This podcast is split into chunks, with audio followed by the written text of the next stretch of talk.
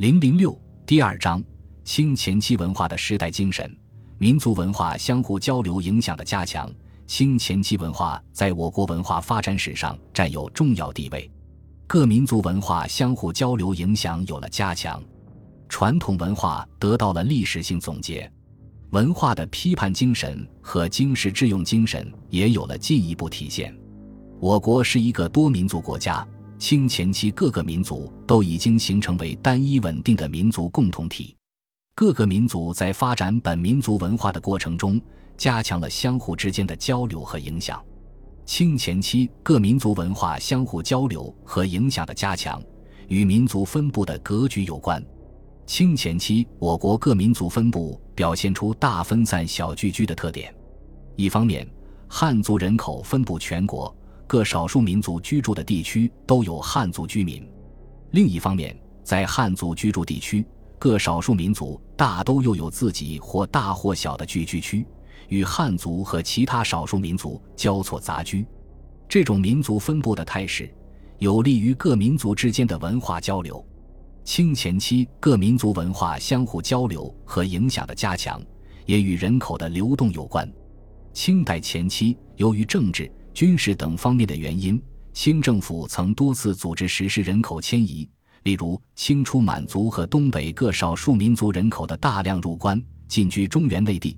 乾隆年间，东北各少数民族军队到新疆戍守，清政府把各种罪犯流放到边疆地区。为了改变一些地方人口稀少、土地荒芜的状况，清初向辽东和四川移民。乾隆年间，组织移民到新疆屯田等。由于自然灾害等原因造成的流民迁徙，在清代前期的人口流动中占有重要地位，而且规模大、数量多。一般说来，直隶、山东、河南、山西、陕西等省的流民向东北和内蒙古移动，南方的流民向云南、贵州、广西、台湾等少数民族居住的地区移动。人口的流动影响了民族分布。也促进了各民族的文化交流。清前期各民族文化相互交流和影响加强的基础是各民族文化的发展。清代前期，汉族作为主体民族，在学术思想、伦理道德、教育、史学、文学、艺术、科学技术等方面都有了发展。因地区环境不同，社会风俗也异彩纷呈。钱家学派的出现，反映了清前期汉族学术的发展水平。这个学派在经学、文字音韵、名物训诂、历史地理、天文历算、金石乐律、教刊集义等方面都做出了成绩，产生了很大影响。沈德潜、袁枚、翁方刚等人的诗，或比例遒劲，或平正典雅，或清新灵巧，或志实充厚，以方苞、刘大奎。姚鼐为代表的桐城派古文，语言简洁，寓意深刻，讲求章法，形式完美。蒲松龄的《聊斋志异》，吴敬梓的《儒林外史》，以及曹雪芹用汉文创作的《红楼梦》，情节曲折，形象生动。洪升的《长生殿》，孔尚任的《桃花扇》等戏剧创作，把现实主义和浪漫主义结合在一起。上述一切。反映了清前期汉族文学的发展水平。王辉、汪士慎、金龙等画家，或画山水，或画花鸟，或画人物，取法自然，模仿古人，推陈出新，反映了清前期汉族文人在绘画方面的水平。天津杨柳青、河南朱仙镇、苏州桃花坞等地的年画，题材广泛，线条明快，色彩鲜艳。反映了清前期汉族民间绘画的繁荣。圆明园、避暑山庄和外八庙，以及扩建后的紫禁城，富丽堂皇，气势雄伟，反映了清前期汉族在建筑方面达到的水平。徐大春等人对医学理论的探讨，赵学民等人在药剂学方面的研究，以叶桂等人为代表的温病学派的形成，反映了清前期汉族在医学方面取得的成就。汉族在文化各领域取得的成就，为清前期各民族文化相互交流影响的加强奠定了坚实的基础。各少数民族文化的发展，是清前期各民族文化相互交流影响加强的重要因素。蒙古族蒙古源流的成书，藏族西藏王臣史的刊印、维吾尔族和卓传的出版、彝族西南遗志的完成，反映了清前期少数民族史学的繁荣。蒙古族格斯尔传民间文学巨著的出现，好来宝的广泛演唱，回族马士俊等诗文书画的创作，藏族格萨尔王传民间英雄史诗的流传，仓央嘉措情歌的创作，维吾尔族长诗热比亚赛丁的完成，苗族以口头歌唱形式表达的诗歌，瑶族民歌的流传，黎族葫芦瓜等神话传说的创作，彝族妈妈的女儿歌谣的传唱。壮族农志高故事的流传等，反映了清前期少数民族文学取得了斐然的成就。提起少数民族艺术，在清前期更是无比璀璨。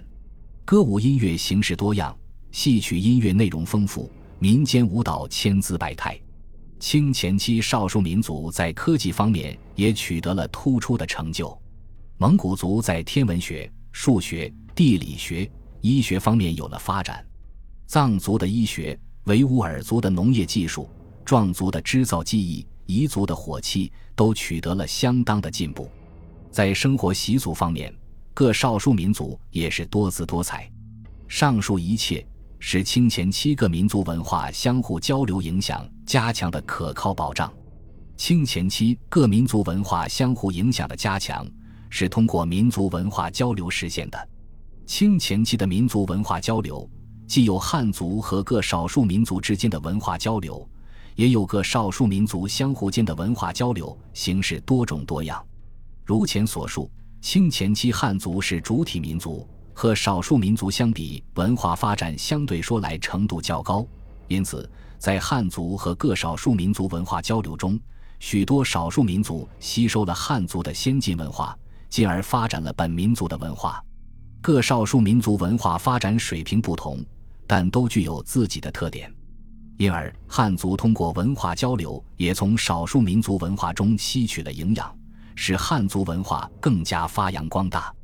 具体说，在汉族和各少数民族的文化交流中，从满汉两个民族看，满族吸取了汉族的先进文化，满族文化也影响了汉族；从蒙汉两个民族看，随着清朝建立，许多蒙古人入关。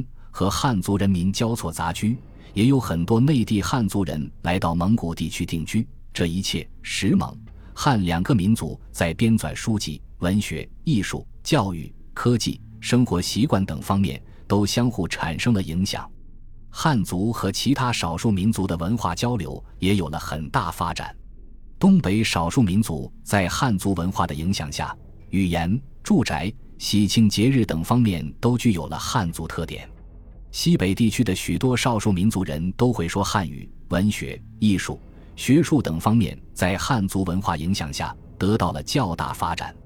在西南各少数民族中，汉族文化对藏族产生了很大影响。藏族医学在汉族医学的影响下，在医治地方性疾病和牲畜疾病方面产生了很好的疗效。彝族逐渐接受了汉族人的生活习俗，许多白族人说汉语。习汉字，一些纳西族封建领主的服饰渐同汉制，苗、羌等族也都接受了汉族文化的很多影响。通过兴办学校和书院，汉族文化也影响了中南、东南地区的少数民族。壮族中出现了许多有成就的知识分子，土家族中产生了一批诗人。少数民族在接受汉族文化影响的同时，本民族的文化对汉族也产生了影响。除了汉族和各少数民族的文化交流外，在清前期统一国家范围内，各少数民族之间也进行了广泛的文化交流。满族和蒙古族在文字、音乐、服饰等方面相互产生了影响。清政府通过扶植藏传佛教，派遣驻藏大臣，促进了满族和藏族的文化交流。蒙古族和藏族有着共同的宗教信仰，在清前期统一的国家范围内，文学、史学、医学、建筑等方面相互之间产生了很大影响。其他少数民族之间的文化交流也得到了充分的发展。正是通过各民族文化交流，清前期各民族文化相互影响才有了明显的加强。清前期各民族文化相互交流影响的加强，在许多典籍中都有记载，在许多方面都有表现。在东北边疆地区，实在宁古塔上淳时耕作之余，友好涉猎。近年汉字事件日增，净坛文墨。吉林本满洲故里，蒙古汉军错屯而居，亦皆习为国语。近数十年流民渐多。屯居者以见习为汉语，至各属城内商贾云集，汉时居八九。居官者四品以下率皆移居进城二三十里内。亲臣附属办事，身有间仍复回屯。其四品以下职任较繁者，不得不移居城内。子孙遂多习汉语。由此可见，少数民族汉文化水平的提高。在台湾，由于移居的汉族人民带去了先进的生产技术。传播了汉族先进的生产工具和技艺，高山族人民衣食住行等物质生活得到了改善，生活习俗也有所变化。在衣食上，布匹逐渐代替了鹿皮和粗厚的麻布；在饮食上，稻米、黍麦慢慢取代了玉薯和野兽肉；在居住上，高敞的草房日益增多。随着学校的建立。许多高山族儿童能够熟读汉文古籍和书写汉字。东罗、猫干间有读书识字之藩，有能背诵毛诗者，口齿颇真，网速排票，亦能句斗。这里需要强调的是，民族的融合更集中地体现了清前期各民族文化相互交流影响的加强。还在清朝初年，满洲八旗中的汉人以及汉军八旗人员，通过学习满文。